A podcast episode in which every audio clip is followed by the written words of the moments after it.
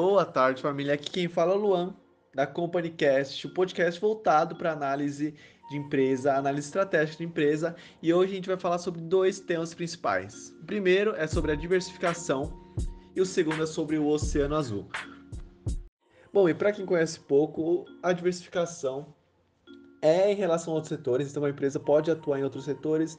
Então, por exemplo, a gente trouxe um convidado que que ele diversificou, além de vender um produto, ele também começou a prestar consultoria, então mudou, diversificou de setor. E o segundo tema é sobre o oceano azul, então uma empresa pode sair de um oceano vermelho em, em total concorrência e pode ir para o oceano azul, onde o mercado não está tão explorado, enfim, pode alavancar suas vendas, enfim. Hoje a gente trouxe um convidado muito especial, o presidente da Monte Verde, uma empresa de higiene, enfim, ele vai falar um pouco mais sobre a empresa. Muito prazer, é um, é um imenso prazer ter você aqui hoje, Rogério. Fale um pouco mais sobre você, enfim, fala um pouco sobre a empresa. Fique totalmente à vontade e manda, manda bala aí.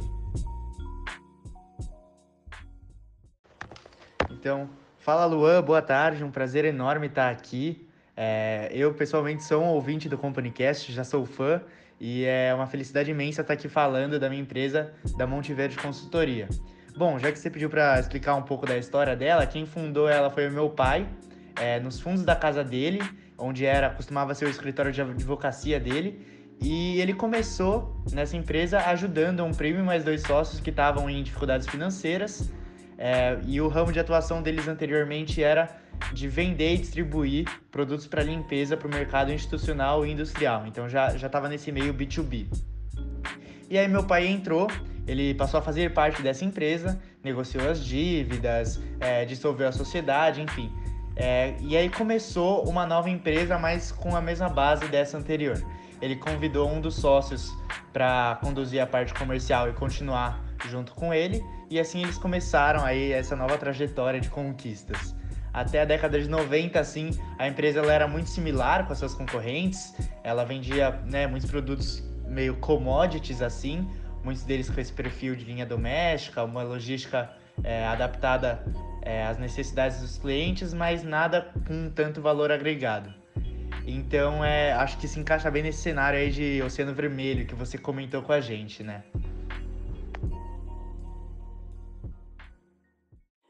Bom, muito legal conhecer sua história, conhecer um pouco sobre a empresa. A gente também ficou sabendo que você mudou de setor, então, em vez de só é, transportar produto, fazer logística, vocês também mudaram para o setor de consultoria, enfim, começaram a ter mais essa relação com os clientes. E como vocês perceberam essa oportunidade de diversificar o seu negócio? Como é que vocês sentiram a essa necessidade de ir mudando para essa direção de consultoria e como, como ocorre, ocorreu esse, esse processo de mudança?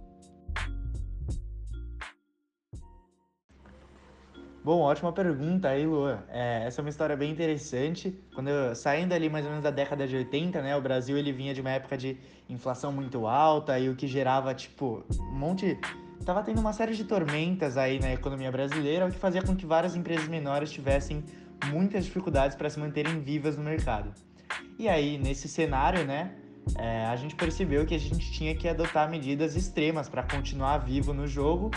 E a gente também olhava para a concorrência e via que, na maioria, ela estava adotando umas atitudes bem pouco ortodoxas, assim, para se manter viva, com muita sonegação de imposto, uns produtos de qualidade muito baixa. Enfim, estava rolando a guerra pelo menor preço.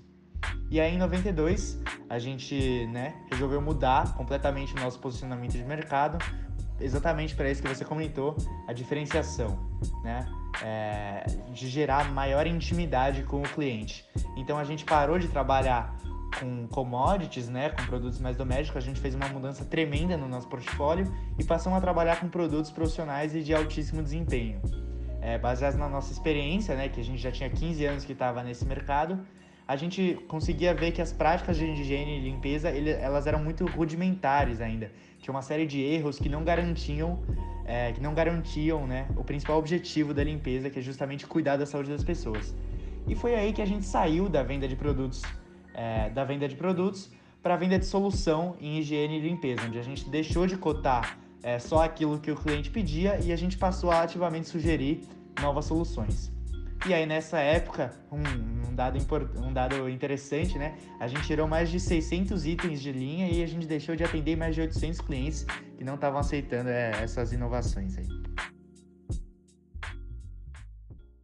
Cara, que doideira fazer isso que vocês fizeram, tirar 800 clientes da sua lista de, de clientes, tirar 600 produtos, enfim, foi, foi uma coisa bem radical mesmo. Mas enfim, como foi essa transição? Como vocês tiveram esses primeiros anos de transição? Foi fácil vender é, esses produtos devido à baixa competição? Ou foi difícil convencer os clientes é, com esse novo serviço? Enfim.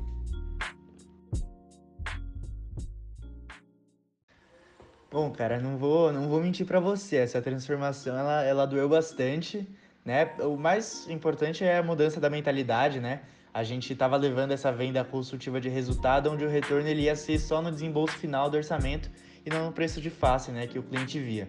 Além disso, a gente teve várias dificuldades com o time de vendas, vários acabaram desistindo e para contratar era bem difícil encontrar vendedores mais preparados para vender essas soluções com valor agregado. E aí o que acabou ajudando a gente foi, é, foi a crença na, na questão da sustentabilidade, surpreendentemente, que naqueles anos quase não era discutida no Brasil, mas a gente passou a estudar e se envolver cada vez mais com a causa e ela passou até a direcionar as nossas estratégias. E aí, com casos de sucesso, né, esse fator acabou ajudando na força de atração da nossa empresa, tanto para clientes como também para atrair novos colaboradores. E aí sim a gente conseguiu deslanchar. Cara, muito legal sua história, é realmente uma história de superação.